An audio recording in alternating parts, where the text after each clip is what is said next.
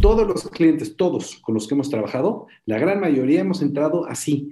Dame una oportunidad, dame un reto, dame un brief de tu producto más chiquito. Y ahí es donde te mueres en la raya, le das el mejor servicio, le das la mejor creatividad, le das el mejor precio.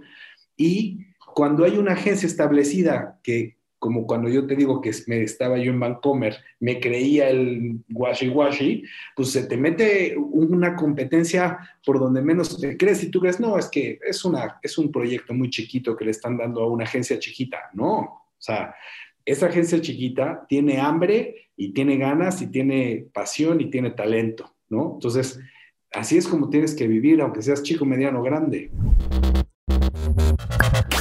Hola, te doy la bienvenida. Yo soy Maite Valverde de Loyola. Y esto es Mentores. Cada semana te comparto la vida extraordinaria de héroes cotidianos en un solo podcast. Y estoy segura que encontrarás tu sentido de vida fascinante. Mentores. Hola, ¿qué tal? ¿Cómo estás? Te doy la bienvenida a este set que está súper interesante y que te va a fascinar. Hablamos de un montón de cosas. Mi invitado de hoy es Nicolás Vale. Él es estratega en comunicación, publicidad y mercadotecnia, productor de contenidos y promotor cultural. Es experto en entender tendencias, construir audiencias y contar historias. Estudió comunicación en la Universidad Anáhuac de la Ciudad de México. Tiene una maestría en producción de cine y televisión en la New York University es vicepresidente creativo de Vale y Asociados, una de las cinco principales agencias de México en los últimos 20 años. Ha producido dos de los documentales más relevantes en la historia del cine mexicano, los que se quedan en 2007, con, que es de Juan Carlos Rulfo y Carlos Hagerman, y el ganador del Emmy, Presunto Culpable, en 2008, de Roberto Hernández y Jeffrey Smith, que sigue siendo el documental producido en México que más éxito ha tenido en taquilla ha creado experiencias con marcas como Dreams by Mastercard en 2017, una experiencia que mezclaba teatro inmersivo, alta gastronomía y networking. Y Disco 54 by Club Premier en 2019, que llevó el teatro inmersivo más allá al recrear para los socios de este programa las noches del legendario Studio 54. Es presidente de Milesime México y de Nación de Vinos, dos de los eventos gastronómicos más importantes del país que reúne grandes chefs internacionales, bodegas mexicanas y las más importantes marcas de lujo. Además, es presidente fundador de Inspark, que es el primer parque de entretenimiento digital y realidad virtual en México. Nico vive en la Ciudad de México con sus tres hijos y es un apasionado de transformar los paradigmas, de las estrategias de comunicación en México y el mundo. Y en esta entrevista platicamos de todo esto y vas a aprender todo esto. Fascinante. Primero, la clave para innovar y aterrizar ideas. Hablamos de la importancia de tener un objetivo claro y dar resultados a tus clientes. Saber cómo cobrar a los clientes. Hablamos del nuevo comportamiento de los consumidores, la curiosidad como clave para tener vitalidad y poderte reinventar ¿Cómo es que la curiosidad te permite ser creativo, interesarte por la vida y fascinarte con ella? Y una manera creativa para ganarte la confianza de tus hijos y ayudarles a su desarrollo. Vas a disfrutar muchísimo esta entrevista. Te invito a compartirla con otras personas a las que también pueda servirles. Y me encantará saber qué es lo que más te sirve, qué es lo que más te gusta y taguéame para que me entere de eso. Taguéame como Mentores con Maite y también como Maite Valverde de Loyola. Te dejo para que empieces a abrir la mente con esta entrevista y a ver qué se te ocurre después de escucharla y ver qué te despierta que la disfrutes. Antes de empezar esta entrevista, te quiero decir esto. Tú que escuchas el programa, probablemente coincides conmigo y tienes alma inquieta, te encanta aprender y reinventarte. Seguramente quieres desarrollar habilidades y llevar tu potencial al siguiente nivel y eres de las personas que se ha dado cuenta que es importantísimo pertenecer a grupos de personas para crecer juntos. Si es así, tú eres candidato para el Mentores Lab. El Mentores Lab es un laboratorio literalmente de una tribu que estoy formando. Las personas que formen parte del Mentores Lab van a cultivar disciplina, pasión, determinación y creatividad para sus proyectos. Vamos a leer libros con una metodología diseñada para implementar las enseñanzas a nuestra vida personal y profesional. Vamos a vivir la gran satisfacción que es rebotar ideas con gente curiosa e inquieta como tú y yo, generando pensamiento crítico, nuevas perspectivas e innovación para tu vida diaria. Y vas a hacer tribu con otros. Entonces, si te interesa, acá abajo en la descripción vas a encontrar el link para aplicar. ¿Por qué aplicar? Porque queremos ver que, todo, que Mentores Lab sea lo mejor para ti y lo mejor para Mentores Lab. Es una encuesta muy sencilla y muy simple. El Mentores Lab dura seis semanas. Estas seis semanas nos vamos a reunir una vez a la semana y vamos a ir explorando el, libro que vamos a, a leer al principio, con una metodología que te va a ayudar a implementar todas las enseñanzas de este libro. Entonces vamos a hacer tribu, vamos a generar pensamiento crítico e innovación. El libro es El Código de la Cultura. Cuando las arañas tejen juntas, pueden atar un león. Este libro habla del secreto de los equipos con más éxito en el mundo. El punto es que veas cómo puedes aplicarlo a tus propias comunidades, a tu trabajo, a tu familia. ¿Ok? Si te interesa pertenecer al Mentores Lab y estar en una tribu donde te vas a llevar al siguiente nivel y donde nos vamos a reunir en esta primera edición seis semanas, entonces aplica al Mentores Lab, me encantará verte ahí. Compártelo con otras personas que también son inquietos, que se quieren llevar al siguiente nivel y que les puede interesar. Toda la información la encuentras, por cierto, en mi Instagram y en mi Facebook, Maite Valverde Loyola y el Mentores con Maite. El Mentores Lab empieza el próximo martes 16 de febrero, así que aplica ya para que no te quedes fuera. Mentores. Nico, es un gusto tenerte en Mentores. Hola Maite, ¿cómo estás? Muy bien, feliz de tenerte. Yo sé que te vamos a aprender un montón de cosas. Eres un picudazo en términos de innovación, o sea, conseguir clientes, marketing, storytelling, tendencias. Ay, no tanto, no tanto.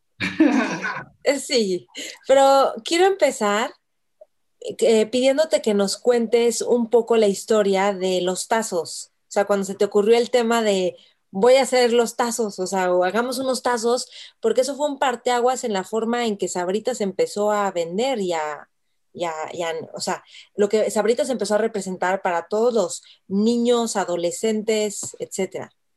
Sí, bueno, Sabritas ha existido muchísimo tiempo atrás, pero sí, en efecto, hay un parteaguas en esa empresa eh, antes y después de los tazos y, eh, digamos, me siento muy orgulloso de haber sido parte del equipo que, que, armó ese proyecto. O sea, no fui yo solo, eh, es un equipo y es, es un proyecto bastante eh, complejo que en realidad se convirtió en complejo. Nació siendo algo muy simple, ¿no? Como todas las grandes ideas siempre son muy sencillas.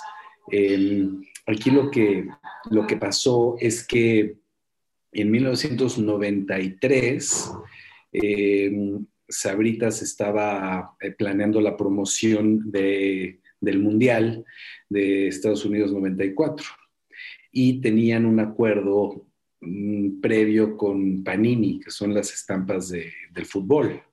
Eh, y poco tiempo antes se cayó el deal. Entonces, de repente, por ahí de medio año de 93, se quedaron sin, sin la promoción, porque ya no iba a haber el, el, acuerdo con Panini para poner las estampas dentro de las bolsas.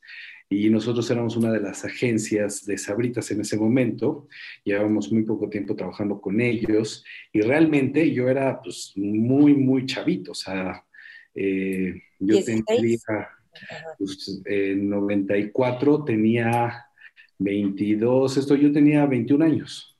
Ah, mira, ok. Entonces, eh, eh, tenía 21 años y ya había hecho algunas promociones para Sabritas, el Grand Prix y otras. Eh, y de repente, pues llegó Fabián de la Paz, que era el, el, director de promociones en ese momento, y nos puso en el escritorio unas fichas que se llamaban POGs, que en una feria de promociones las vio y era una, un, tema que existía en otros países. Em, y eran un, artículo coleccionable y la licencia que íbamos a utilizar eran los Looney Tunes. Pero en ese momento los Looney Tunes ni siquiera salían en las caricaturas, o sea, no había ese, ese show en, al aire. Tenía mucho tiempo de no existir la caricatura de los Looney Tunes en, en, ese momento. Entonces, em, el acuerdo fue poner al aire la caricatura de los Looney Tunes y poner estos, en estos pogs, estos monos. Y realmente sonaba muy, muy poco atractivo en realidad, comparado con Panini. Y entonces eh, nosotros dijimos, bueno, es que si en Panini eh, lo importante es la colección, pues ¿cómo van a coleccionar estas cosas? ¿Quién va a querer coleccionar unos como tipo corcholatas de, de los Looney Tunes? Entonces, em, en ese momento dijimos, es que, que, sea un juego.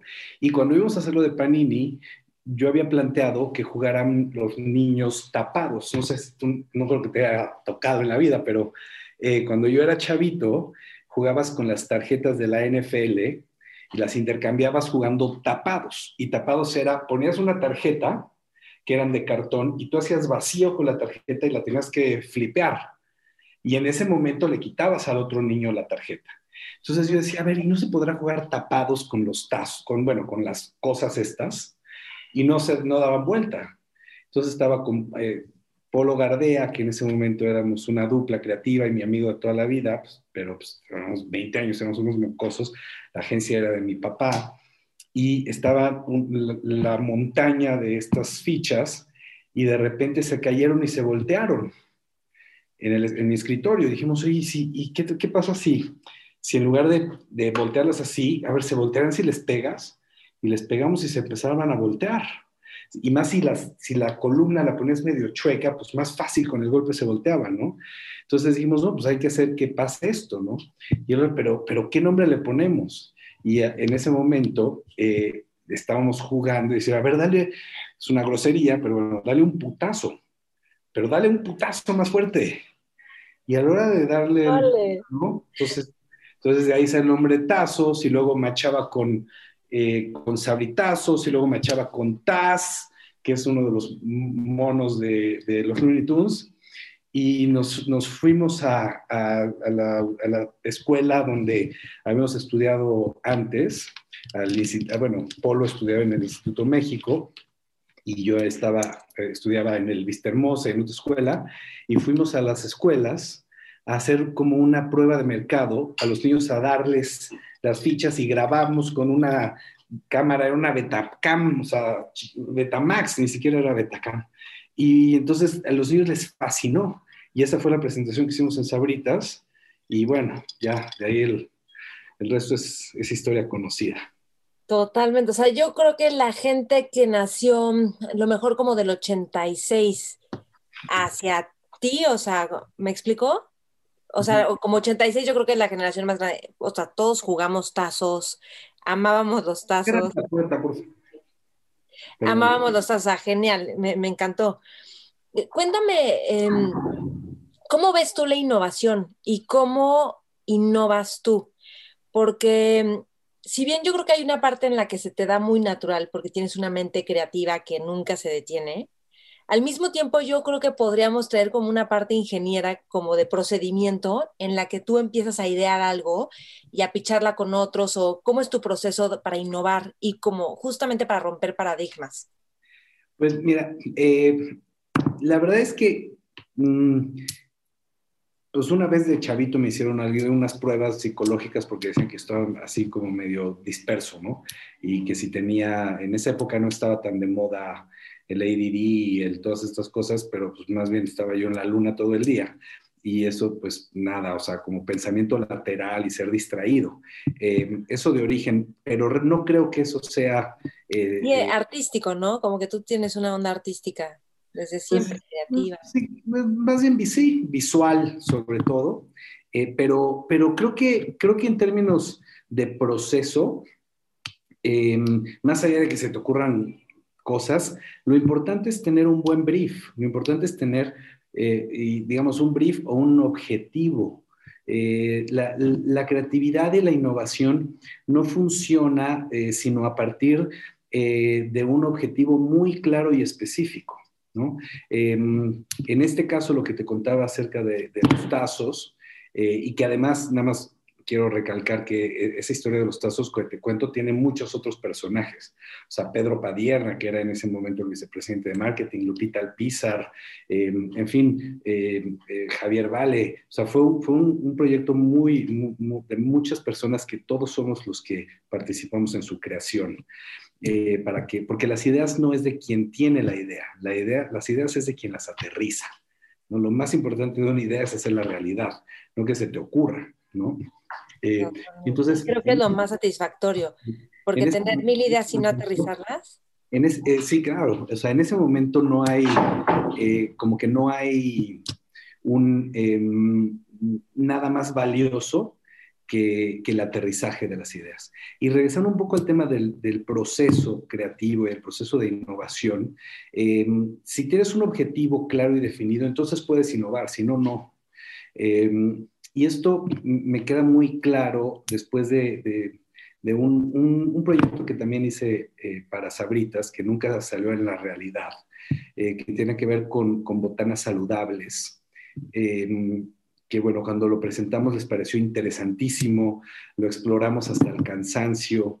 Em, es una idea, bueno, que, como nunca salió al aire, pues es difícil ahorita de, de, darte un contexto, pero en ese momento yo todavía estaba, seguía bastante chavito y Pedro Padierna me dijo, oye, es una gran idea, tú debes de tomar un curso que, que acabo de tomar en el MIT de innovación, ¿no? Entonces me fui al MIT y tomé un curso importante que es Innovation through Lead Users, innovación a través de los, eh, los usuarios, eh, los usuarios de un, de un producto, de un, que tienen una necesidad. Y eso es lo mismo que tener un objetivo muy claro. En el caso de los tazos tenemos un objetivo muy claro, que era resolver que eh, los niños coleccionaran estas fichas. Porque si nada más hubiera, si no hubiera habido el juego de los tazos, pues difícilmente hubiera habido la colección de los tazos. Lo que lo hizo interesante fue el juego el, como dicen, el gamification, la, convertirlo en, un juego donde tienes que ganar y tienes una destreza. Eh, y ese era el objetivo, que coleccionaras muchos tazos y que cada bolsa viniera uno y que quieras que, eh, digamos, comprar más producto para tener más tazos y luego intercambiarlo con tus amigos para tener aún más tazos. Exacto, sí, sí, sí. Ese es el objetivo. Entonces, eh, tú no puedes innovar si no tienes un objetivo perfectamente definido. Y lo que hace que lo, que puedas eh, innovar es, el pensamiento lateral, es eh, no, no, pensar en, una forma lineal y sobre todo eh, encontrar una, una manera distinta de, de, llegar a un camino que pareciera difícil de, alcanzar con, una, con un modo, modo tradicional. O sea, eh, es como, como la creatividad de los anuncios. El chiste es que cuando viene el producto, el beneficio del producto sea la creatividad, no nada más que esté chistoso, divertido. O sea, tú tienes que lograr que el, producto y su característica más importante, esa sea lo que sea creativo, para que entonces eh, obtengas lo que estás buscando, que es la venta del producto.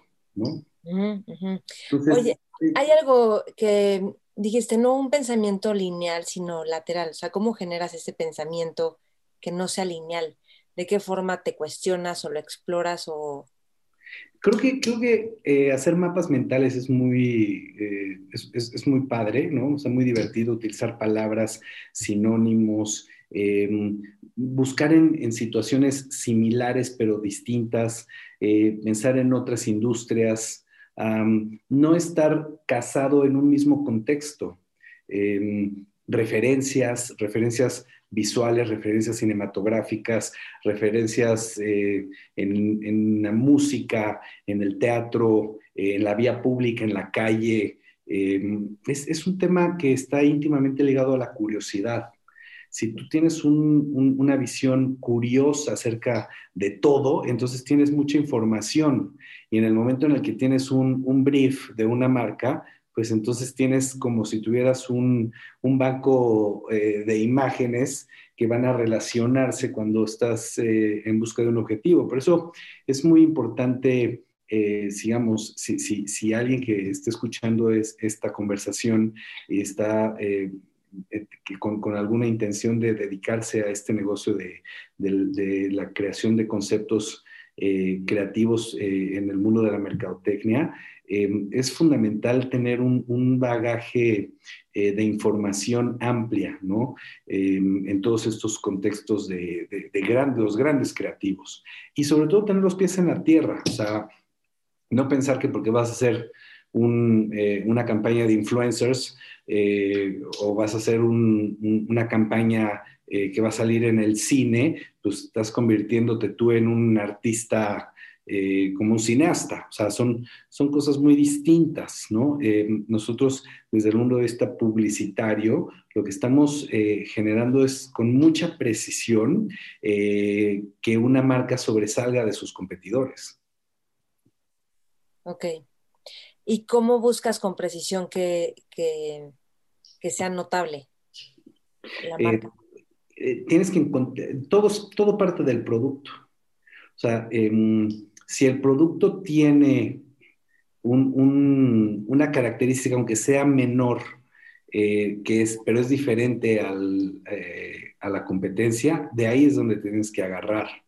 Em, y si no la tienes, se la tienes que inventar la tienes que inventar. Vamos a hablar del 54 Studio de, de, de Premiere de Aeroméxico. ¿Cómo sí, se llamó 54 Studio? Estudio 54. Ajá. Estudio 54. ¿Cuánto? Fue hace año, dos meses, hace un año, dos meses, antes del COVID. Ese, por ejemplo. Por eh, ejemplo, vamos a aterrizarlo en eso que construiste. Club Premier es un, es un programa de lealtad. Entonces, eh, el programa de lealtad de Club Premier acumulas puntos en tus compras y obviamente cada vez que subes un avión de, de Aeroméxico te dan, te dan puntos Premier. O si vas a ponerle gasolina a tu coche en G500, te dan puntos. O si vas a Gandhi y compras un libro, te dan puntos. Em, y esos puntos, a la hora de acumulas puntos para luego usar esos puntos. Y el modelo de negocio de Club Premier, el objetivo es que tú acumules muchos puntos y luego los utilices para viajar o ahora los puedes utilizar para muchas otras cosas. Y en, ese, en, el costo del boleto de avión, pues es donde tienen ellos una ganancia, porque ellos compran boletos más baratos de lo que tú puedes comprarlos. Entonces, cuando los compras con puntos, ellos lo que quieren es que tú te gastes los puntos. Y si te los gastas en algo que no sea un boleto de avión y que a ellos les cueste menos que el boleto de avión, pues tienen más utilidades. ¿Me explico? O sea, el boleto de avión cuesta 10 pesos si yo lo compro. A ellos les cuesta no sé qué porcentaje, pero les cuesta menos que lo que me cuesta a mí. Pero sin embargo, ellos tienen que pagarle a Aeroméxico esos boletos de avión y yo tengo que utilizar mis puntos. Pero ¿qué tal si en los mismos puntos que yo necesito para ir de México a Acapulco, eh, en lugar de que yo le dé esos puntos a Aeroméxico para subirme al avión, esos puntos yo los utilizo en, en ir al teatro o los utilizo en eh, comprarme una camisa en Privalia. O sea, los puedo usar en muchas cosas. Y eh, donde sea más barato para ellos que tú te gastes sus puntos, pues es, es, es lo que a ellos les genera un ingreso un poco complejo, pero es más o menos así. Entonces, en el momento en el que nosotros les proponemos, nos piden, oigan, ¿en qué podemos hacer que la gente se gaste los puntos? Porque todo el mundo tiene muchísimos puntos y no los usan. Y queremos que los usen en algo que nos cueste menos que los boletos de avión. Entonces inventamos un concepto que se llama time travel, que son viajes en el tiempo pero a lugares que no existen o que ya existieron en el pasado. O sea, tú puedes viajar en Aeroméxico a muchas ciudades de, México y del mundo, pero no puedes viajar al pasado. Sin embargo, gracias a este programa, tú puedes viajar al pasado. Entonces, con tus puntos, lo que hicimos es que te, te vives una experiencia de irte a 1978 en Nueva York al estudio 54. Entonces, para que tú vayas al estudio 54 en este viaje en el tiempo, te tienes que disfrazar. Entonces tú te disfrazas como cuando eh, ese antro, discoteca que transformó la historia de, la música y del nightlife en el mundo, pues sí tienes que llegar disfrazado. Y cuando llegas al lugar, lo que hicimos fue una reproducción del Estudio 54. Y al entrar en ese espacio, todas las personas que están ahí no son meseros, ni bartenders, ni un, un cadenero normal de un antro hoy día. Y no es que nada más estamos hablando de que está dibujando o diseñado como el Estudio 54, sino todas las personas que están ahí son actores de teatro profesionales que están haciendo un, son impersonators de Mick Jagger, de Liza Minnelli, de, o sea, em, em, de Donna Summer. Entonces de repente entras al, al, lugar y te encuentras a Donna Summer y está ahí, y está Mick Jagger ahí, y están totalmente en character. Y si tú no estás vestido de esa época, no puedes entrar porque eres como si invisible. Entonces, te ponemos un vestuario, te, te, cambian todo tu outfit y ya puedes entrar si no llegaste disfrazado. Y adentro, pues es las bebidas, la música, eh, y de repente estás así normal y tú estás, por ejemplo, estás platicando con tu novia y llega Mick Jagger y te baja tu novia y de repente llega eh, la, la, novia de Mick Jagger y te, te, hace una escena que es teatro inmersivo combinado con, un, con salir en la noche a un antro, ¿no? Sí, sí, sí. Y al final es un viaje en el tiempo que solamente Club Premier con los puntos Premier te da esa experiencia. ¿no? Está increíble. Oye, es que hay algo que pasa mucho con las marcas que, o sea, la gente creativa tiene propuestas espectaculares y las marcas no se atreven. Seguramente eso te ha pasado mucho, o sea, que tú traes la idea acá y ellos, no, no, no, vamos a hacerlo súper conservador. ¿Qué haces con esa frustración o como todo el potencial que tú le ves a la campaña y que la marca dice no y se vuelve algo como mucho más X en la vida, o sea, la campaña más X? ¿Cómo manejas eso? ¿O cómo los, los enrolas en decir, no, espérate, es que sí, juégatela, porque esto va a hacer toda la diferencia? Porque creo que en México muchos somos de, ay, si lo hizo Europa o Estados Unidos, bueno, ya también nos atrevemos nosotros, pero no nos atrevemos a, a innovar nosotros o a hacer cosas diferentes. Lo que pasa, yo creo que ha cambiado un poco, pero digamos, o sea, yo llevo muchos años haciendo esto, ¿no? De acuerdo eh, que ha cambiado. Eh, ahora ya hay un, una, un, un, hambre por hacer cosas más distintas, por hacer cosas eh, como más innovadoras. Pero yo entiendo a las marcas que, que nos digan, uh, digamos, a, a, a, las agencias o a los creativos que no, estás loco, eso no va a pasar, ¿no? Eh, y eso tiene que ver con la credibilidad de quien se los está planteando y qué es lo que has hecho antes para que te crean que lo puedes hacer. Entonces, pues tienes, tienes, tienes que batear 100 veces para que te den una oportunidad.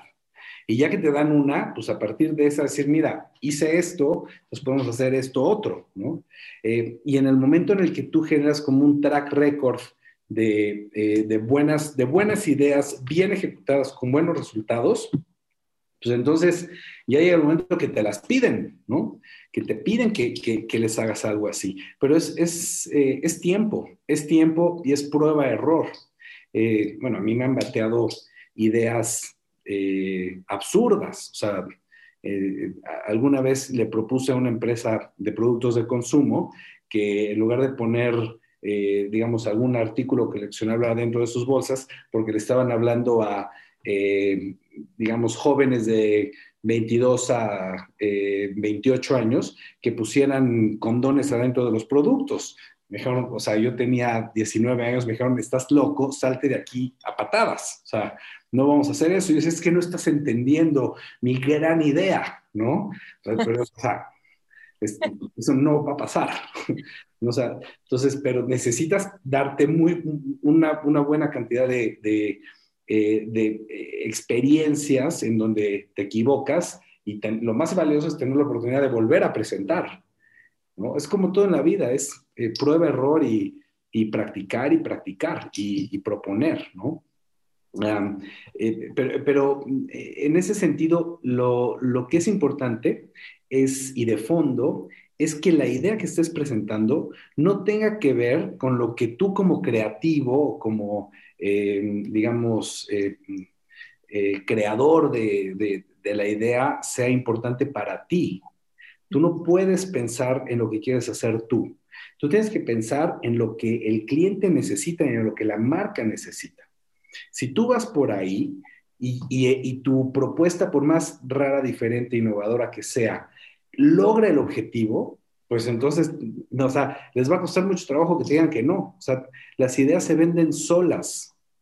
No, no las tienes que vender tú, si es que están bien estructuradas. O sea, en el caso de Club Premier, pues resuelve el problema. O sea, le sale más barato eh, hacer, un, hacer Estudio 54 que, que la gente se suba un avión de verdad. ¿No? O sea, ¿y por qué? Porque ellos necesitaban que la gente usara sus puntos en algo que ellos, que, que, les genere mejor, mejor tasa interna de retorno. O sea, hay que entender la necesidad del cliente, no necear con tus ideas, ¿no? Sí, si, quieres si quieres hacer con tus ideas, entonces haz cine o haz arte o haz o, sea, otra cosa, ¿no? Sí.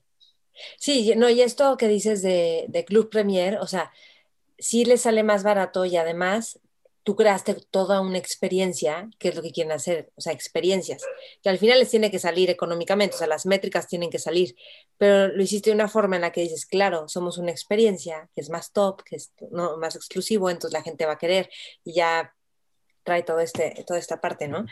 Cuéntame de un fracaso importante que hayas tenido en tu carrera profesional y, y qué aprendiste a partir de ahí. Híjole, muchos. Em, pues este que te digo, de decirle a una marca que pusiera eh, preservativos en sus productos, tenía 19 años. Eh, pero, pero no, yo creo que, yo que todo el tiempo, todo el tiempo nos equivocamos. Eh, cuéntame una anécdota específica, creo que eso em, enriquece mucho. Sí, claro. híjoles, Híjoles, hay, hay, varias. Yo creo que, yo creo que un, un, fracaso, un fracaso importante, yo que fue perder la cuenta de, de Vancomer. Eso me dolió mucho. Eh, manejábamos toda la cuenta de Vancomer. Eh, llegábamos a producir, yo qué sé, ah, probablemente unos 30 o 40 comerciales al año solamente para Vancomer para todos los productos, ¿no? Em, y, y, la verdad es que tuvimos muchos años de mucho éxito. Em, y creo que, creo que llegó un momento donde eh, yo en específico me confié. O sea, también estaba chavo, más chavo, pero, pero creí que, creí que, que eh, como que ya había yo llegado a un momento en donde cualquier idea era buena, ¿no? Y nada más porque yo la, presentara o la presentáramos eh, la agencia, no las iban a aceptar y a comprar. Y nos confiamos, nos confiamos en el manejo de la cuenta. Eh, pensamos que teníamos eh, como, como, garantizada el, el, seguir trabajando para ellos y, y, no fue así. O sea, de repente Em, em, empezamos a hacer lo mismo, a repetir las mismas fórmulas. Las campañas, por ejemplo, del libretón eran todas iguales, el creditón eran todas iguales, ya no había un diferenciador en la comunicación eh, y nos pusieron en un concurso y perdimos la cuenta. O sea, em, y una, cuenta que, en su momento fue muy, muy importante, ¿no? ese fue un fracaso eh, fuerte. ¿Y qué aprendiste? Que, que, que tú, tú, tú, la cuenta, o sea, tú estás en pitch permanente. Tú vives en un pitch. En esta industria estás en un pitch. Todas, toda, cada interacción que tienes con el cliente, te estás jugando la cuenta. Ok, eh, y cuando estás pitchando, o sea, ¿cómo te relacionas con el, con el vivir en un pitch permanente? Porque de alguna manera, claro que hay estrés, pero tiene que haber toda otra parte de pasión y un, esta la voy a ganar. O sea, lo voy a ganar, me explico. ¿Cómo te relacionas con eso de tal forma que no sea como, qué horror, es una carrera que nunca termina, ¿no? Yo creo que es un poco como, como los actores, ¿no? Que viven en un casting. Eh, y no, no te la puedes tomar personal. ¿no? Tú tienes que hacer tu mejor esfuerzo, eso sí, y la competencia es muy perra, o sea, no, no está fácil allá afuera, o sea, nosotros tenemos 40 años haciendo esto, o sea, em, y, cada día nos tenemos que reinventar. El, em, el, secreto es no tomarlo personal, o sea, no...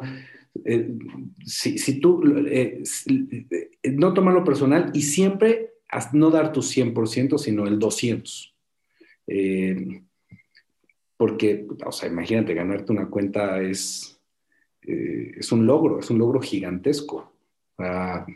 y cada vez más es, eh, es, más complicado y las exigencias son mayores. Y sí hay un, hay un nivel, hay, un, hay una pasión impresionante. y en este concepto de estar actualizado, eh, pues tienes que, tienes que estar al día con lo que está pasando en data analytics, data lakes, eh, entender las audiencias. Eh, es, es, es, una adicción esto.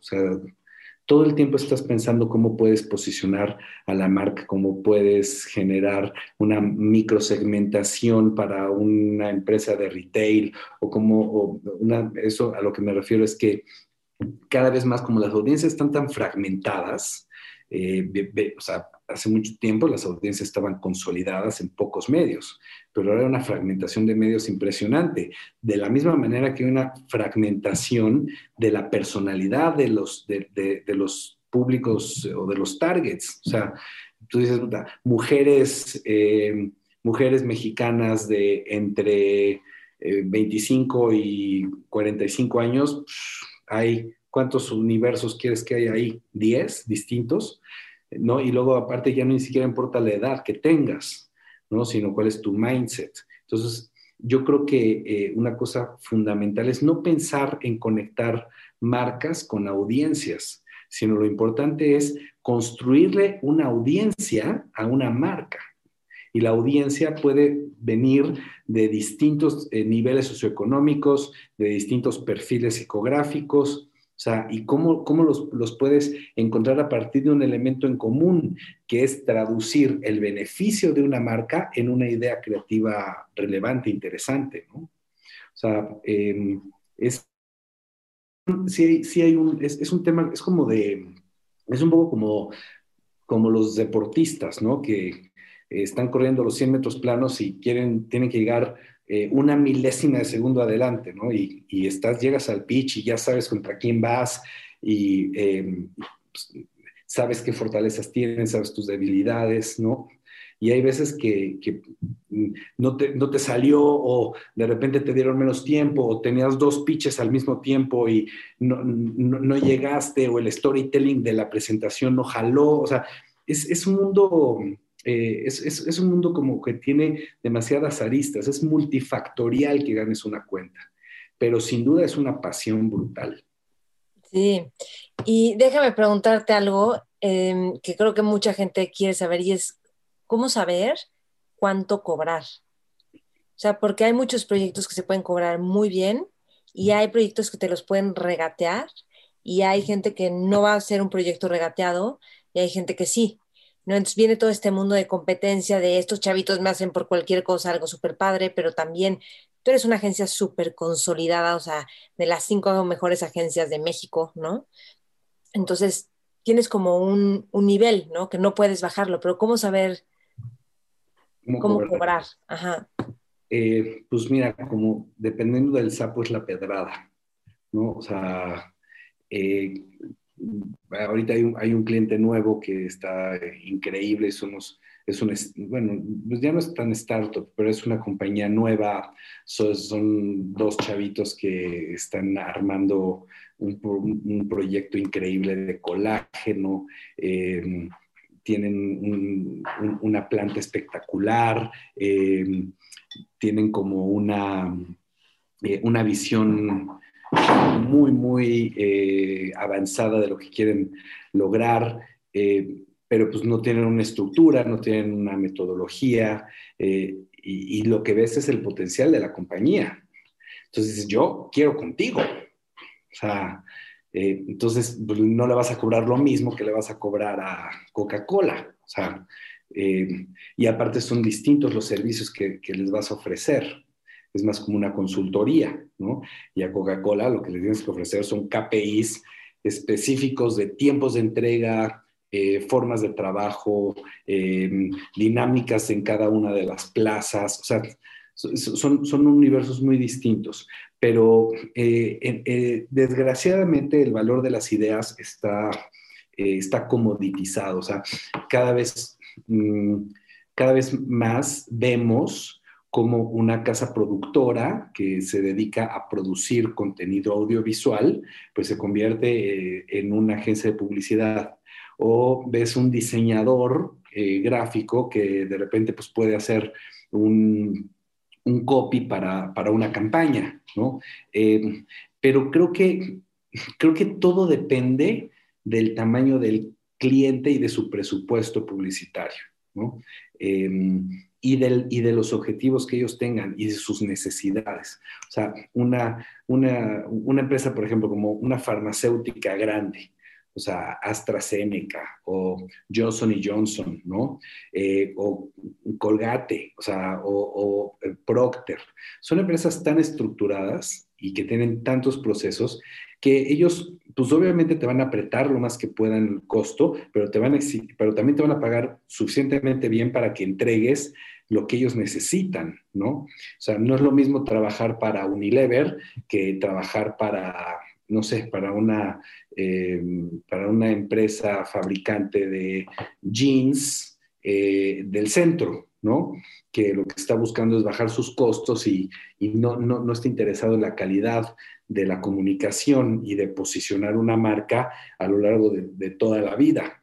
Entonces, em, creo, que, creo que es muy importante tener en una estructura de costos, yo diría tres partes. O sea, tú tienes, tienes que garantizar tu costo fijo, o sea, cuánto te cuesta los sueldos de las personas que van a trabajar en el proyecto, ¿no? O sea, si yo necesito este, dos diseñadores, un community manager, eh, eh, una persona de research, eh, alguien que esté haciendo tracking de evaluación de la competencia y un como, como un project manager de todo el proyecto, pues eso son, cuesta, cuesta unos sueldos que hay que pagarles a las personas por sus horas. Y de esas horas luego hay que cobrar eh, un overhead que le llamamos, que es el costo de la infraestructura de la compañía para poder dar el servicio, que es un porcentaje igual a los sueldos de las personas. O sea, si, si la suma de, de, todos los costos de los sueldos suma 100, tu overhead, dependiendo el tamaño de costos que tengas, dependiendo de qué tan gorda sea la infraestructura de la compañía, pues en el caso más alto es igual al costo de, de, los sueldos. Entonces eso es 100 más 100. Y de esos 200, pues tu margen de utilidad, que va entre el 10 y el 20 o lo que, lo que puedas negociar. Pero desgraciadamente, cada vez más los anunciantes, aunque sean de los grandes o de los chicos o de los medianos, buscan apretar los sueldos eh, en, este, en este mundo, ¿no? En este mundo actual. Antes era distinto, porque antes te daban un porcentaje de la inversión en medios. Entonces, imagínate, si Sony, que manejamos durante muchísimos años, invertía pues, todo el dinero que le paga a a, los medios, a exteriores, radio, en esa época eran medios tradicionales, televisión, de todos esos millones de pesos, pues te daban el 15%. Y tú con eso hacías la creatividad, comprabas los medios y ejecutabas toda la producción. Pero esos modelos ya no existen. Ahora te, se van hasta el hueso, así hasta checarte cuánto es lo que tú estás gastando y te aprietan muchísimo los márgenes, ¿no? Lo que, donde sí puedes hacer más dinero es en tener bonos por resultados.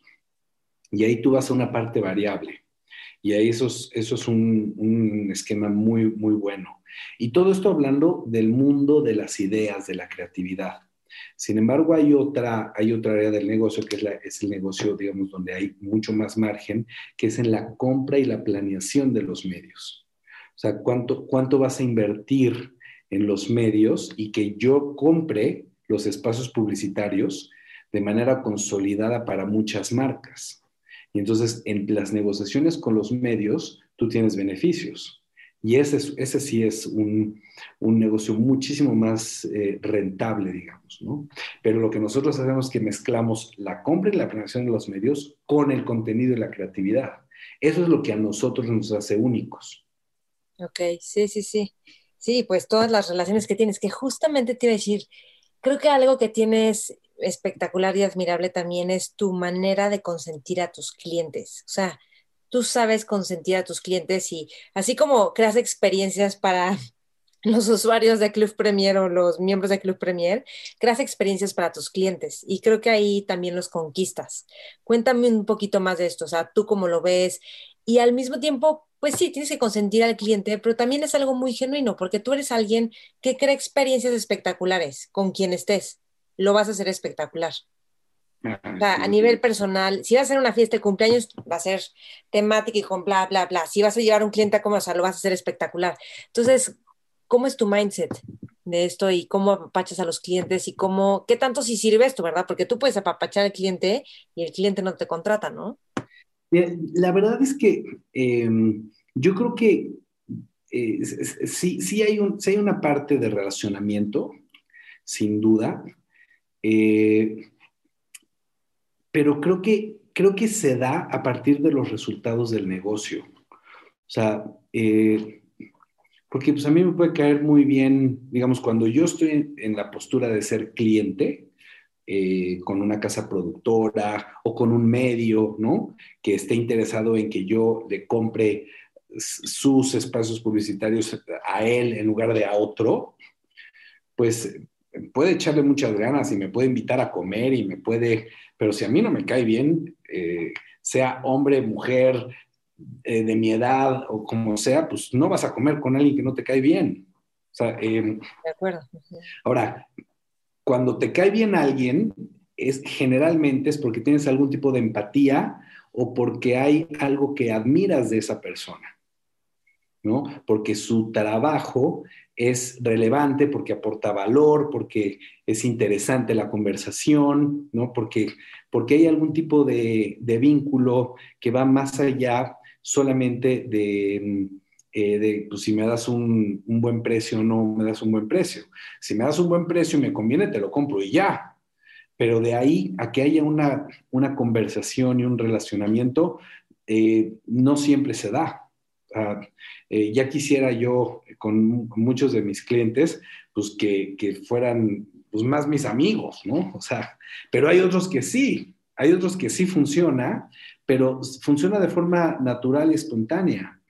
Eh, yo, y aparte yo creo que ha habido un cambio importante. Antes, hace, hace tiempo, como que se daba más un poco en el mundo de la publicidad.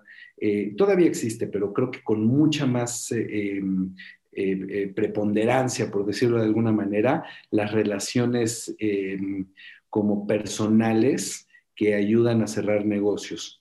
Em, y eso siempre va a existir, pero creo que se ha disminuido. O sea, creo que, creo que ahora es como mucho más institucional, eh, son relaciones eh, donde cada vez más te ponen en concurso por procedimientos de, compliance o por procedimientos de, las áreas de compras y las áreas financieras y los análisis comparativos cada vez son más duros. O sea, em, eh, creo que el, área de marketing de las empresas eh, ha, ha, tenido que ceder mucho del control a las áreas de finanzas y de, y de compras la decisión de, este tipo de, de, venta, de compraventa de servicios, porque em, justamente eh, lo que están buscando son eficiencias las empresas. Entonces, em, creo, que, creo que sí ha habido un cambio ahí. Ahora, dicho eso, no, no, es, no es para nada menor que si tú tienes una buena relación con alguien, hay una admiración mutua, y hay una entrega de resultados, eh, eh, digamos, buenos, pues te van a dar más chamba. ¿No? O sea, si yo hago bien, si, o sea, todos los clientes, todos con los que hemos trabajado, la gran mayoría hemos entrado así. Dame una oportunidad, dame un reto, dame un brief de tu producto más chiquito Y ahí es donde te mueres en la raya, le das el mejor servicio, le das la mejor creatividad, le das el mejor precio. Y cuando hay una agencia establecida que, como cuando yo te digo que me estaba yo en Vancomer, me creía el washi washi, pues se te mete una competencia por donde menos te crees y tú crees, no, es que es, una, es un proyecto muy chiquito que le están dando a una agencia chiquita. No, o sea, esa agencia chiquita tiene hambre y tiene ganas y tiene pasión y tiene talento, ¿no? Entonces, así es como tienes que vivir, aunque seas chico, mediano, grande, con, esta, em, con esa insistencia permanente en generar valor. Y de esa manera es que te haces, no indispensable, pero te haces necesario. dices, puta, si se lo damos a Vale, lo va a sacar.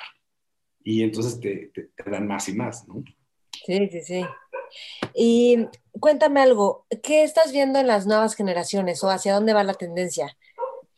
Porque algo para innovar es entender qué es lo que el mundo, la gente está pidiendo. Me explico que al final es lo que hace Netflix con el estudio de pura data, ¿no? A ver qué quiere la gente. Ah, historias de mujeres exitosas y que se la rifan y ámbito de damas, ¿no? O sea, o lo que sea, pero pero más allá de eso, o sea, la gente, ¿qué es lo que, cuál es la siguiente tendencia? Pues, yo, creo que, yo creo que lo que está pasando es que em, la fidelidad de marcas se está desdibujando, ¿no? O sea, creo que, creo que es más fácil que, que la gente cambie de una marca a una marca sustituta. Em, creo que em, creo que lo que, lo que está ocurriendo es que la gente está, está buscando muchísimo más eh, la profundidad del valor de los productos y de los servicios, eh, que sean más relevantes o que tengan una mejor calidad. Em, creo que, creo que la, la visión más eh, emocional de las marcas está dejando de tener relevancia. O como que antes tú posicionabas una marca y decías, o sea, Nike, por ejemplo, ¿no? ¡Wow! ¿no? Las super ultra campañas y los futbolistas y los tenistas y, y los comerciales de 5 millones de dólares de producción en todo el mundo. O sea, eso creo que, creo que ya está muy construida esa marca. Eh, pero de repente puede venir Asis y y pues es un producto que no se gasta esos presupuestos en publicidad, pero tiene un performance en el punto de venta que ves, el, ves los tenis y dices, me los compro, están mucho mejor y es más, pueden hasta costar más caros. ¿no? O sea, em, porque, porque los valores funcionales eh, creo, que, creo que están siendo revisitados con, con más... Em, eh, con más detenimiento. O sea, creo que las compras están más estudiadas, por un lado. Y por otro lado, el, em, digamos, el, uso del retail está en una transformación absoluta. O sea, em, el e-commerce no respeta eh, el brand equity. o sea, eh, el e-commerce, pues yo entro a Amazon y yo quiero comprar eh, no sé, eh, me encantan las t-shirts de John Barbatos. ¿no? Entonces entro, pongo t-shirts John Barbatos y me salen 14 otras marcas. ¿no? Y las veo, ah, sí, mira, esta también la he visto, esa marca está mejor, ah, está más padre, ah, está más barato, o ah. Le preguntas a tus quads en un chat, ¿alguien ubica esto, está bueno o no? O ves los comments abajo, los comentarios. Entonces, la forma de comprar es distinta. Eh, o sea, eh, como que el otro día no me acuerdo quién platicaba, que unos, unos eh, leggings, ¿no? Leggings idénticos pueden costarte unos literal, o sea, 5 mil pesos, o unos leggings idénticos pueden costarte 300 pesos. ¿Por qué vas a pagar 5 mil pesos por algo que puede costar 300 pesos? No, luego la sorpresa que te pasa cuando llega a la caja de Amazon, dices, sí, pues por esto, porque está, es una porquería, ¿no? Eh, pero si, si estudias bien, yo, yo, creo que lo exacto, ¿no? Pero creo que el punto es que eh, el, el, consumidor ya no está, o la gente, o ya no estamos comprando de la misma manera. Ese es el cambio que yo veo de fondo. Ok.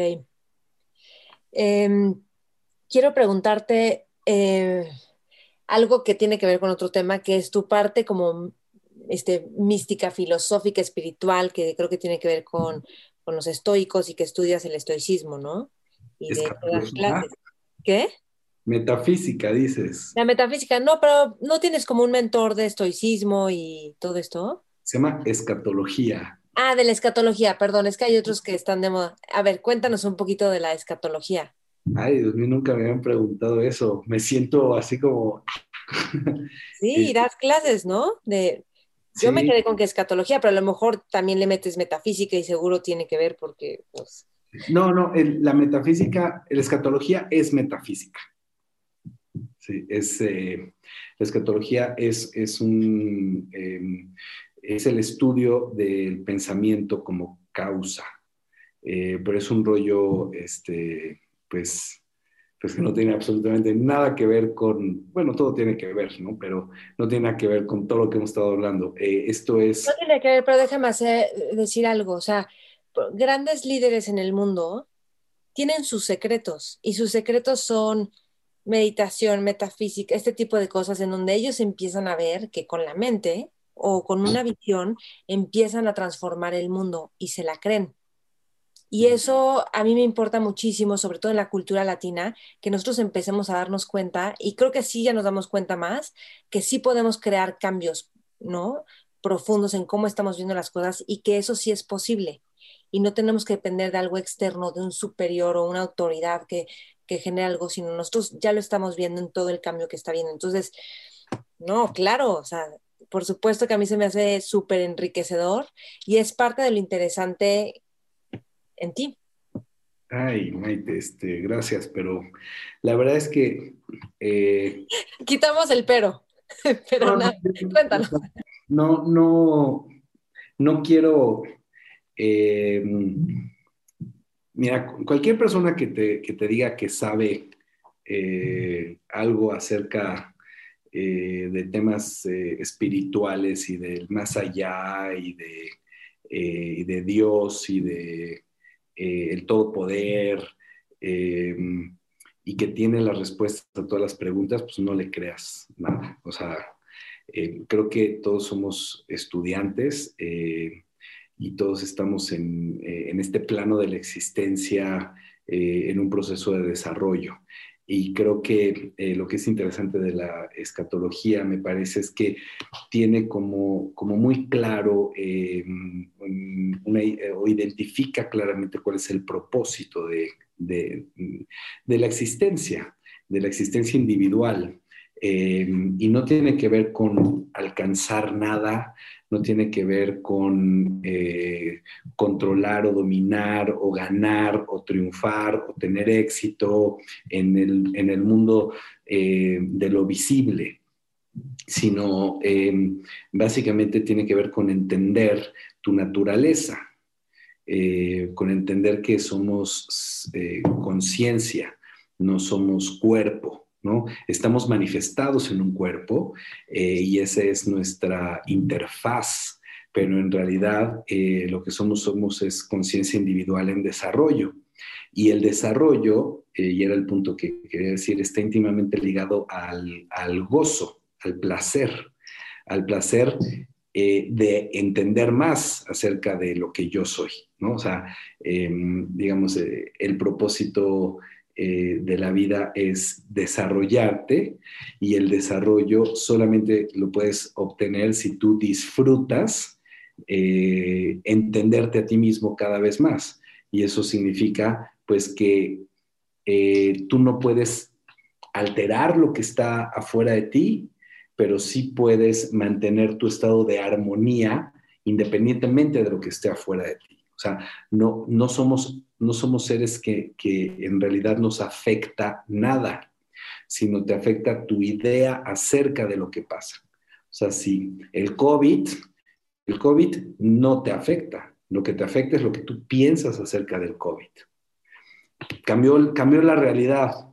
O sea, yo vivía todos los días desde las 8 de la mañana hasta las 2 de la mañana, literal, de un lado a otro, como como chinampina, como decía mi mamá. Eh, y ahora estoy todo en mi casa. Increíble. me fascina. Y cuando estaba como chinampina, como dice mi mamá, me estaba increíble me fascina también. Porque no es lo que está fuera lo que te determina, sino cómo tú ves lo que está fuera, lo que te permite eh, reconocer esa esencia, em, digamos, más mental que somos. Em, y no estamos, no estamos em, determinados por, el, cuerpo, sino más bien nosotros a partir de nuestro pensamiento y nuestro reconocimiento del bien, de la abundancia que ya somos por naturaleza y el reconocer, el reconocimiento de lo que ya eres es lo que te permite disfrutar eso que, que, es tu, verdad, ¿no? No sé si me expliqué, está medio... Sí, sí, sí, no, sí, sí, sí. De hecho, te iba a preguntar eh, si esto, o sea, supongo que sí, pero bueno, más bien, ¿cómo lo llevas a tu vida diaria? ¿Cómo lo llevas a tus negocios? ¿Cómo, o sea, porque al final es, es un juego, o sea, es un juego la vida, ¿me explico? Es, son juguetitos. Ahí voy a hacer un negocio, voy a hacer Inspark.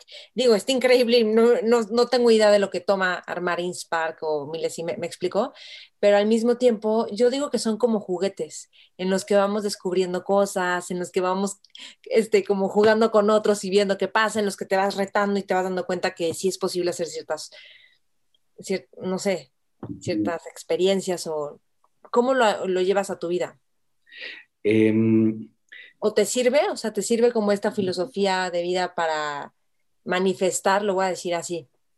Eh, sí, lo que pasa es que em, cuando, cuando, cuando hablamos de si algo me sirve, em, eh, ¿de qué estamos hablando? Si le sirve a quién, a Nicolás, ¿no? A la, a la idea Nicolás que ocupa un espacio en el mundo de la publicidad mexicana, eh, eh, o, estamos hablando si a cualquier otra persona que se dedique a, yo qué sé, al cine o a las artes o a eh, su propósito es ser famoso o su propósito es ser rico o su propósito es, no sé, tener hijos y tener una familia maravillosa. Ese no es el propósito. Esos son eh, experiencias individuales eh, que en realidad se pueden vivir desde la angustia o desde, o, desde la armonía. O sea, para que tú eh, digas, es que esto me sirve, me sirve, pero ¿para qué? si me sirve que para que Nicolás sea, gane más cuentas, creo que el propósito estaría, está, está acabado, está equivocado, ¿no? Em, si el propósito es em, disfrutarme a mí mientras estoy haciendo una campaña, entonces sí, ¿no? O sea, e, entonces sí hace sentido.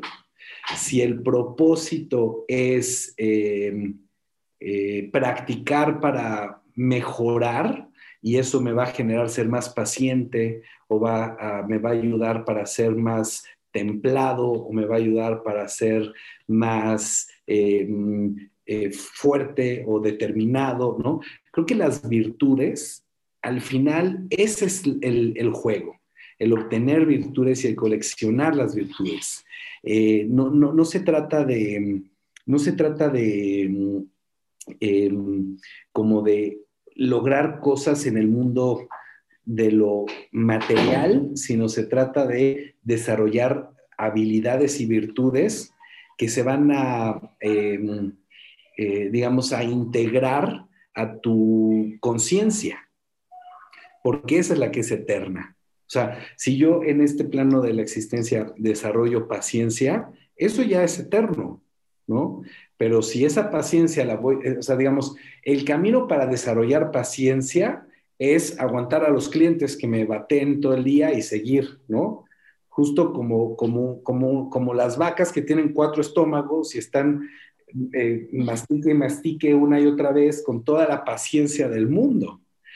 Pero, o sea, al final yo lo que estoy buscando es desarrollar paciencia. Y eso luego se expresa como, pues porque a mí me tocó estar en, el mundo de la, de la, publicidad. Si estuviera yo siendo científico de Pfizer, pues este, igual tienen que desarrollar paciencia. Imagínate cómo se pueden desesperar, ¿no? Porque no sale, va, ¿no? O yo me podría desesperar. Es que es, una, es terrible y no hemos ganado un pitch en no sé cuánto tiempo, ¿no? ¿Por qué? Porque el objetivo está puesto afuera. Cuando tú el objetivo lo pones en, el, en desarrollar tus virtudes, entonces la lógica es otra, ¿no? Y eso es lo que, lo que estudia eh, o lo que te ayuda la escatología. Okay. ¿Hay, propósito. ¿Hay algún libro que recomiendes? Eh, pues lo que les puedo, entrar al sitio de, de escatología, que es eh, www, o sea, www.waltermethod.com eh, y ahí viene, pues, digamos, la, la, literatura al respecto de, de, la escatología, ¿no? Em, ¿no? ¿no? ¿no? son libros que estén a la venta en, librerías, sino es, em, es a través de tener un, un maestro y obtener los libros a través del maestro. Es una, es, una fundación que tiene muchísimos años de existir en Estados Unidos y aquí en México hay, hay muchísimos maestros, eh, bueno, muchísimos, no tantos, pero, pero sí habrá unos 100 maestros. Se llama Escatología de Walter Method, ¿no? Ok. Ahora, eh, ¿Qué libro recientemente? Nunca en mi vida había hablado de esto, ¿eh? Nunca Qué padre, ¿no? Sí, me sorprendiste, Marita. Em, dime tres personas que admires. Pueden ser que ya, ya, puede ser que ya murieron o que son cercanas a ti o, famosos, que admiras y por qué los admiras en una oración. ¿Tres personas que admire? Tres personajes que admires y por qué. Personajes de famosos de la historia de la humanidad. Eh, bueno, este seguro, Walter, William, William W. Walter. Ok, este William. Es el dude que más admiro del mundo. Ok. Si, estuve, si te fueras a cenar con él, ¿qué le preguntarías? No, bueno. Eh, eh, le preguntaría cómo, em, cómo cómo diseñó las preguntas necesarias para saber que, eh, que cada uno de nosotros somos nuestro propio Dios. O sea, cómo, cómo fue el proceso de entendimiento de todo lo que él enseña. Ok. O sea, me encantaría saber cómo, cómo, cómo estructuró eh, las preguntas que se hizo a él mismo para llegar a las conclusiones que, que plantea en el estudio, ¿no? Porque este cuate lo que dice es que, em, que la vida es eterna, que el pensamiento es causativo, que solamente existe el bien em, y que tú eres Dios. Pero lo que pasa es que redefine a Dios como el poder de elegir solamente tener pensamientos acerca del bien, en lugar de un Dios como una fuerza externa. Pero, o sea, le preguntaría de esas cosas. Ok. ¿Quién más? Em, mm. Déjame regresar tantito. Dijiste que él plantea a Dios como pensamientos acerca del bien en lugar de algo externo todopoderoso. Sí, él lo que, lo que dice es que la idea de Dios, o sea, nosotros entendemos a Dios de muchas maneras, ¿no? O sea, como tú le pides algo a Dios, Dios es una fuerza o Dios existe como una entidad o Dios es el todo, Dios es el universo, ¿no? O sea, como que hay muchas lecturas acerca de Dios, pero esta a mí me parece muy interesante. O sea, bajo la premisa de que todos somos Dios o que Dios está dentro de ti, como quiera que lo entiendas, pero Dios está en ti, ¿no? Y lo que él dice es que el hecho de que ¿Qué significa que Dios está dentro de ti? Lo que significa es que tú tienes el poder de elegir qué, cómo reaccionar ante una situación. O sea, el COVID, ¿cómo reacciono ante el COVID? Me enojo, me frustro, me traumo, me da miedo, me da angustia, ¿no? O elijo ante esa situación pensar que es una oportunidad para encontrar una nueva manera de hacer negocios, para em, eh, ser mucho más, eh, digamos, hacer una introspección, para hacer ejercicio, para eh, tener más tiempo con mis hijos. O sea, ¿cuál es la historia que te vas a contar? Tener el poder de elegir qué hacer con lo que pasa. por ahí va.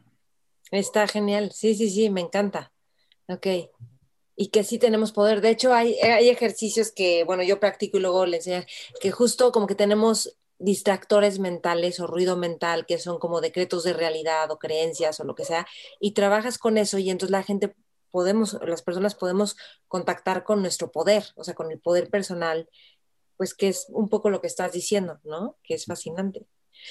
Bueno, aquí imagínate si nos viéramos desde arriba, como, hay ternuritas, los seres humanos. Oye, ¿qué, qué me, quién, más, Nico?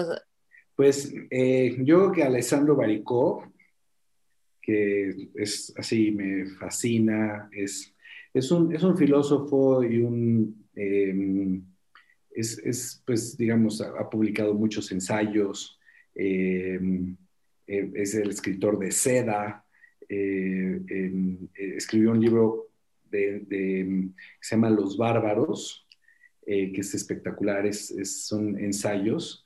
Eh, y es, es, italiano, él publica en el Le Figaro eh, toda la vida y, y, Los Bárbaros es una recopilación de, de, muchos de sus textos acerca de, o sea, él tenía como, como una, una columna que se llamaba Los Bárbaros y lo, lo hizo ya todo en una, en una, recopilación y habla de la barbarie, de la barbarie esta en donde la humanidad ha transformado eh, distintas eh, industrias o distintos conceptos de, eh, digamos, de una, de una visión a otra, ¿no? Porque ni siquiera las, las, juzga de una manera ah, de, mejor o, peor, sino, por ejemplo, habla del vino, ¿no? O habla del fútbol.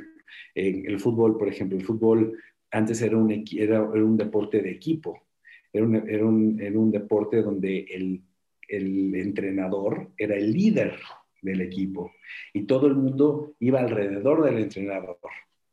Y por ejemplo, para no clavarnos horas en el tema, pero los jugadores tenían el número y el número no tenía el nombre del jugador.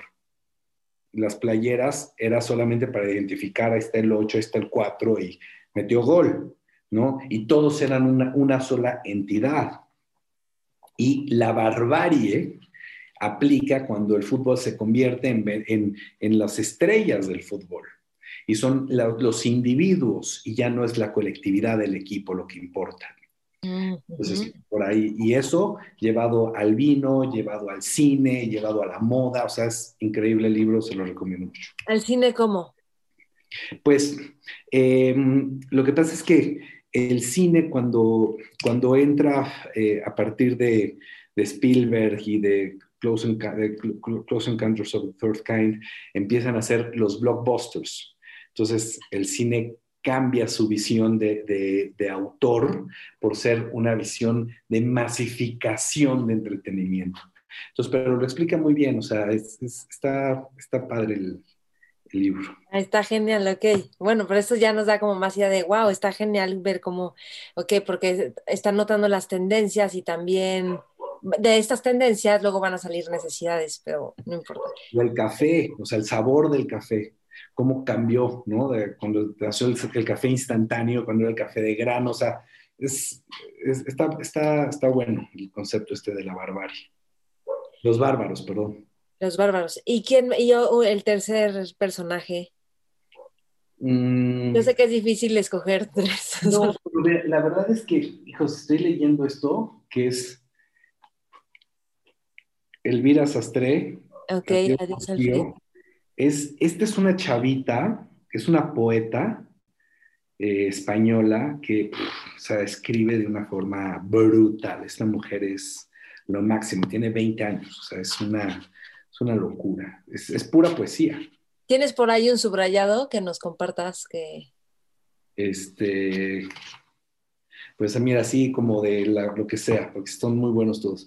El silencio, los pasos sordos, los murmullos desconocidos, el crujido seco, la habitación fría, las puertas cerradas, la casa limpia, la alegría perdida, el suelo vacío, el ruido, el ruido apagado. Ay. Está buenísimo, sí, qué bonito.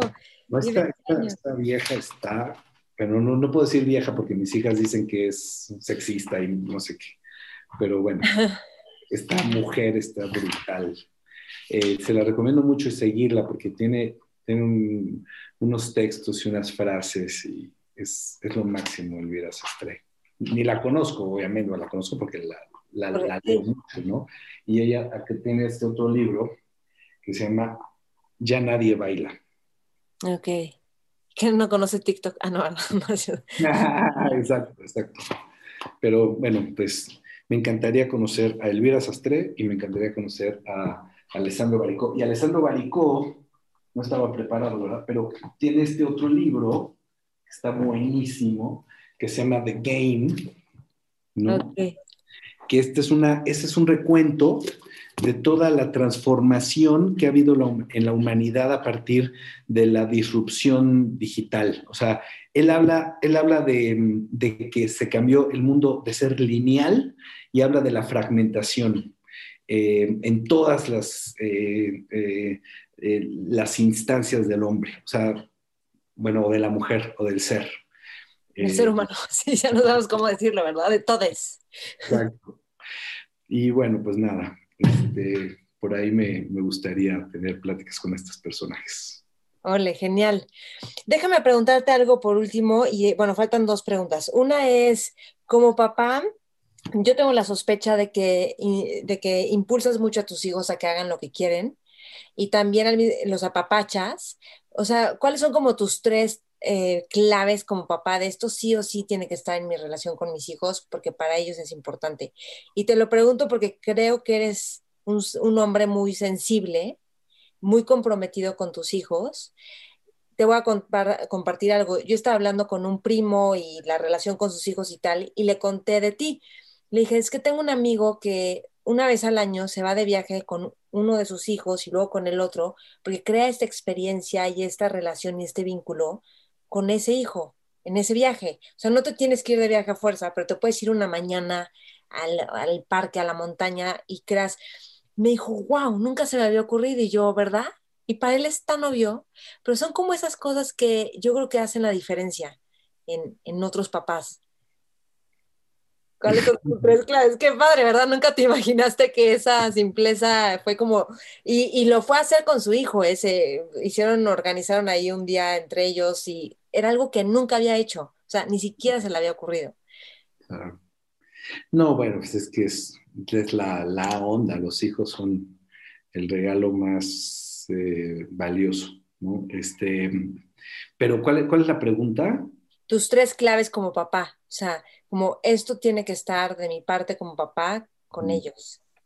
Digo, más allá a lo mejor de que pues van a comer y yo los voy a apoyar siempre en la escuela, lo que sea, sino más a nivel del ser. Yo creo que, digamos, eh, a mí lo que más me, lo que más me interesa de, eh, compartirles es eh, o inspirarlos es generar pensamiento crítico. Eh, no, no creo, o sea, obviamente hay que educarlos, hay que poner límites y hay que tener reglas y cosas de estas, ¿no? Pero, pero a partir del pensamiento crítico. Ah, por ejemplo. Eh, por ejemplo, yo tuve, tuve como, como ya un buen rato de que estaba harto de tener que lidiar con ellos por el tiempo el que están utilizando los aparatos, ¿no? De cuánto tiempo están, o sea, la de 14 años, cuánto tiempo pasa en Instagram y en House Party y en, ¿no? En TikTok, ¿no? Eh, y eh, Javier, ¿cuántas, ¿cuántas horas al día está en, el Nintendo Switch, ¿no? Em, y se los quitaba, les controlaba, les ponía la aplicación con time limit, pero los tres días ya lo habían hackeado y seguían jugando. O sea, eh, entonces dije, ya no quiero estarme peleando con ellos. O sea, porque era así, ya tenía que ser el mala onda que, que, hacer con ellos, ¿no? Con ese asunto. Y eh, lo, que, lo, que, mm, lo que decidí fue hacer un contrato con ellos.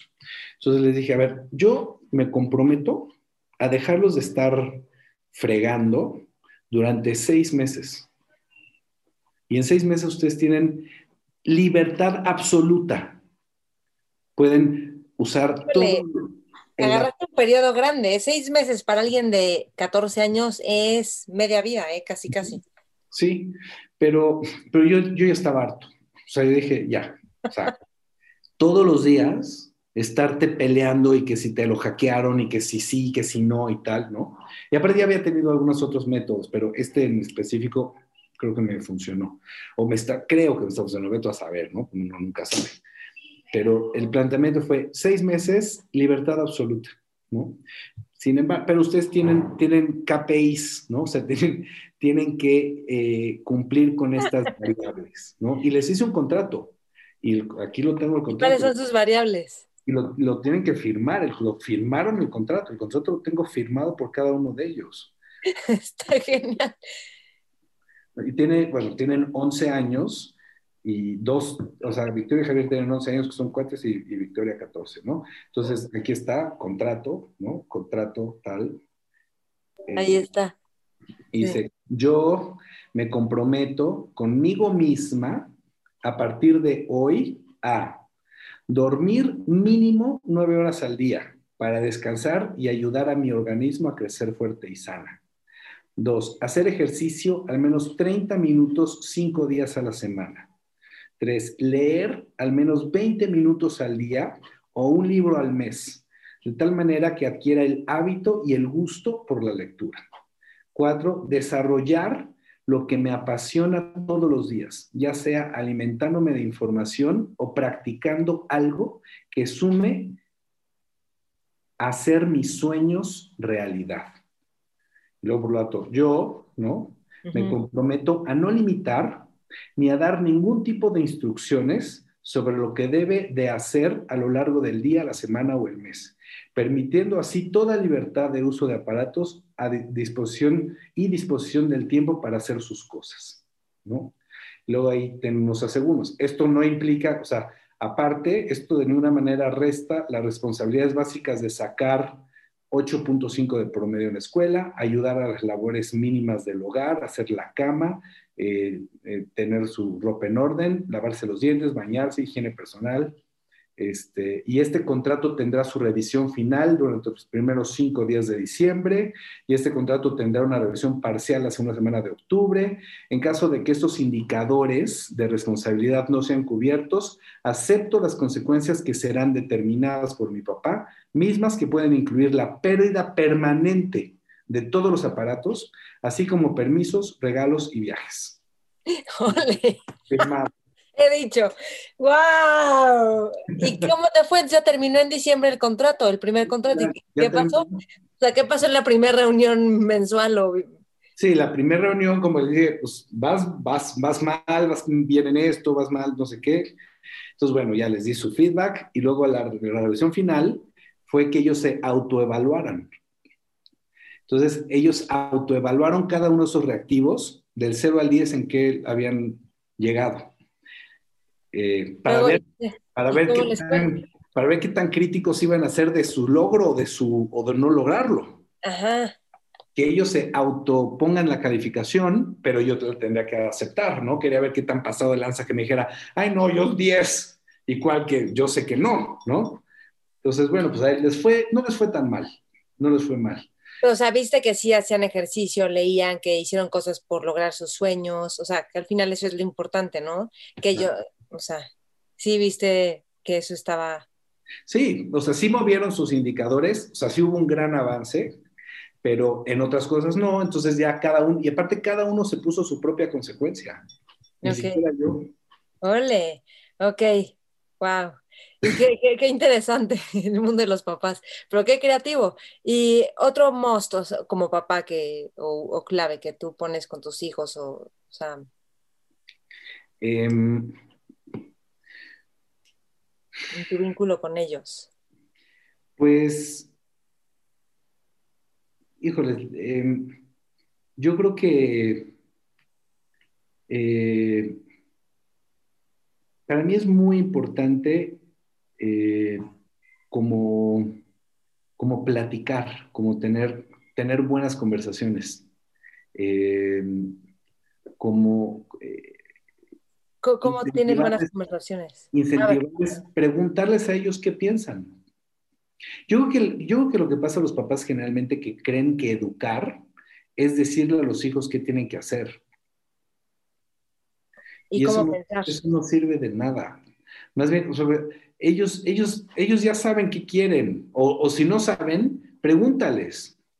Y creo que a través de las preguntas te das mucho más cuenta de lo que ellos necesitan, en lugar de estarles diciendo qué tienen que hacer y cómo lo tienen que hacer. O sea, que, pero obviamente pues también lo tienes que hacer, porque son un, les vale madre, se hacen lo que se les da la gana. Y, o sea, sí los tienes que, que, que conducir, pero, pero creo que yo lo que hago mucho es preguntarles.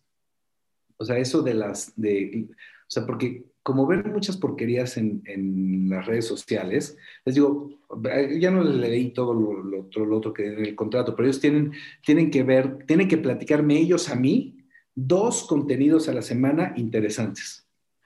Ok, ajá, súper. O sea, que, búscalo. Oye, pero ¿de qué? De lo que quieras. De lo que se te dé la gana. Pero no me puedes venir con, con todo respeto, pero hablarme de los polinesios o de la vieja de TikTok que hace el twerk, ¿no? O, yo qué sé. O sea, algo que realmente esté, esté padre, enséñame a mí, ¿no? Mm, Entonces ellos se empoderan porque ellos son los que me están enseñando a mí. Ok. No yo a ellos. Sí. Y eso te genera un nivel de confianza padrísimo, porque ya no te ven como o sea, sí con una autoridad porque la tienes que tener, pero como que hay más intimidad, creo. O no sé, pues mira, es un experimento. Pues sí, pues, oye, y te voy a hacer una última pregunta. Oye, ya me estás, nunca, o sea, me estás encuerando aquí, ¿eh? Brutal. ¿Algo más que quieras contar que nadie te ha preguntado, pero que sería que me contaras? Ya, ya nada más. Adiós. Qué oso. ¿Sí? Te da. No. Oye, a ver, si estás en una mesa con jóvenes líderes, visionarios, exploradores, ¿tú qué les aconsejarías? O sea, tú eres su mentor en ese momento. De, así como de lo que sea o algún... De lo que sea. Te reunieron a diferentes jóvenes líderes exploradores y... Pues, pues que se equivoquen mucho que no, que no les dé miedo equivocarse, ¿no? Creo que eso es importante. Eh, y, que aunque, o sea, que el, proyecto, el proyecto que tengan es el más importante siempre, pero no forzosamente es el que se va a hacer realidad. Mm. O sea, porque yo creo que el, el, bien y la, intención y la determinación es, es una actitud que justamente causa o manifiesta, pero nunca sabes por dónde va a venir. O sea, yo hay proyectos que les he dedicado horas, meses, años y no pasan. Y de repente algo que de la nada, ¡pum! ¿No? O sea, nunca sabes por dónde te va a venir, pero tú sigue chingando. Como dicen, que la suerte nos agarre trabajando. Ándale. Es buenísimo eso. Una última cosita más. Ya, ya, si la familia de papá, puedes venir con nosotros. Una última, ya la última y nos vamos. Em, ¿Cómo te relacionas con el sueño y el descanso? Tengo la impresión de que no duermes mucho y al mismo tiempo tienes mucha energía. Eh, sí, es cierto eso de toda la vida. Me conoces mucho. ¿Cómo sabes tantas cosas? Ya ves. Tengo telepatía con el field. Eh, no, sí descanso. O sea, cuando duermo, duermo, pero, o sea, así, brutalmente. Duermo muy profundo. Eh, ahora estoy tratando de dormir más, pero lo que pasa es que me fascina estar despierto. O sea, me encanta, o sea, me encanta este, estar viendo cosas, enterarme de cosas, como que me gusta mucho eh, saber qué está pasando. Me encanta la, telenovela política eh, del mundo, ahorita, o sea, lo que viene de, del World Economic Forum va a estar brutal, eh, lo que está pasando en Estados Unidos. Hoy pasó unas unas executive orders, el presidente Biden, que van a transformar un poco el tema de equidad contra eh, equity, contra equality, que es toda una, conversación donde van como a hacer que las minorías tengan eh, privilegios por encima de, los, de los blancos. Eh, en fin, o sea, creo que, creo que hay muchos temas fascinantes que me mantienen despierto en la noche y, me acuesto como a las 2 de la mañana o 2, y media eh, y me levanto como a las 8. Eh, y, la verdad es que, pues, no sé, me gusta, me gusta eh, estar despierto. Luego ya me estoy cayendo de sueño, pero quiero seguir viendo un poco más de algún, algún filósofo, algún este, periodista o ¿no? Eh, en fin, no sé, no me canso, no me canso nunca, no, no, no tengo esa idea. Sí. Me canso a veces, pero poco, pues. A mí me encanta tu mente curiosa y, abierta como al cambio, a, divertirte, a, o sea, como que no, no cierras como propuestas y eso, y estar escuchando qué es lo nuevo, cuál es la tendencia, cómo está pasando esto, o sea, creo que eso te mantiene también muy vital y joven. Oye, ¿inviertes en blockchain o no? ¿En Bitcoin o sí? Muy bien. ¿Es buen momento en este momento para invertir en blockchain o alguno que tú recomiendes? Pues mira, la verdad es que tengo un amigo que es el máster de eso, máster, así, le sabe muy cañón. Y a mí me, llama la atención porque pues, sí, sin duda es una tendencia y hay algo ahí eh, muy interesante. Pero pues yo confío en él y él me dice, qué hacer y yo digo, bueno, pues voy a poner estos chuchulucos aquí. Esto que estoy dispuesto a perder. Ajá. Y la verdad es que, puta, ha ganado mucho. Si, hubiéramos invertido, si yo hubiera invertido en Bitcoin cuando estaba, creo que 8 mil pesos un Bitcoin, o sea. No, este cuate invirtió desde el principio, o sea, le, le, fue re bien. Yo entré con una cosita ahí, me ha ido bien y luego mal y luego bien. O sea, pero me dijo, a ver, esto lo tienes que meter aquí, espérate varios años, o sea, ni lo voltees a ver, ¿no? Ah, no trae ideas, o sea, no vendes y... No, no, no, no, no, ah, no, no, no, no, no, no me da, o sea, no, no me interesa eso, no estoy, no es mi tema, no es mi mundo, no le sé, o sea, hay gente que sabe y confío y... Está bien, está perfecto. Muy bien. Nico, gracias. Muchas, muchas gracias por este tiempo. Padrísima la conversación. Si a todos los que nos están escuchando te gustó esta entrevista, compártela con otras personas a quienes también pueda servirles.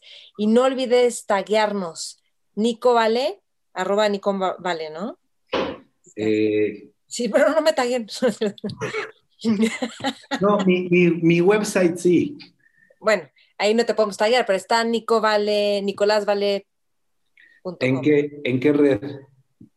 Instagram, o sea, ponen una historia y dicen, hola entrevista, o sea, le voy a hacer un contrato a mi hijo. Oye, nicolásvale.com.mx, ahí pueden ver pues, más de Nico, de los proyectos que ha hecho, y este, y a mí me encantará saber qué es lo que más te sirve, qué es lo que más te gusta de esta entrevista y si hay algo que se abre para ti. Y no olviden suscribirse a todas nuestras redes, Mentores con Maite, y yo estoy como Maite Valverde de Loyola. ¿Algo más, Nico? Gracias, Maite, eres lo máximo, de verdad. Ay, gracias a ti también, Nico. Y gracias a todos por escuchar y por compartir. Gracias a todos. Saludos. Chao. Ay. Mentores. Okay, round two. Name something that's not boring. A laundry? Ooh, a book club. Computer solitaire, huh? Ah, oh, sorry, we were looking for Chumba Casino.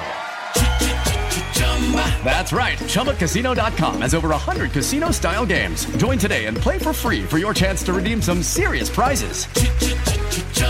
ChumbaCasino.com. No purchase necessary. Full prohibited by law. 18 plus terms and conditions apply. See website for details.